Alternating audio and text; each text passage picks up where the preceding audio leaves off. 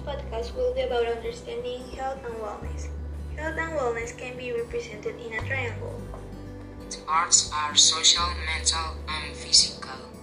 In social, you talk with other people.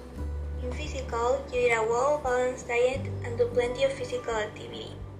Mental, you are creative and make an effort to achieve things. Wellness is a state of. Or balanced health over a long period of time. Emotion can affect your physical overall and your health.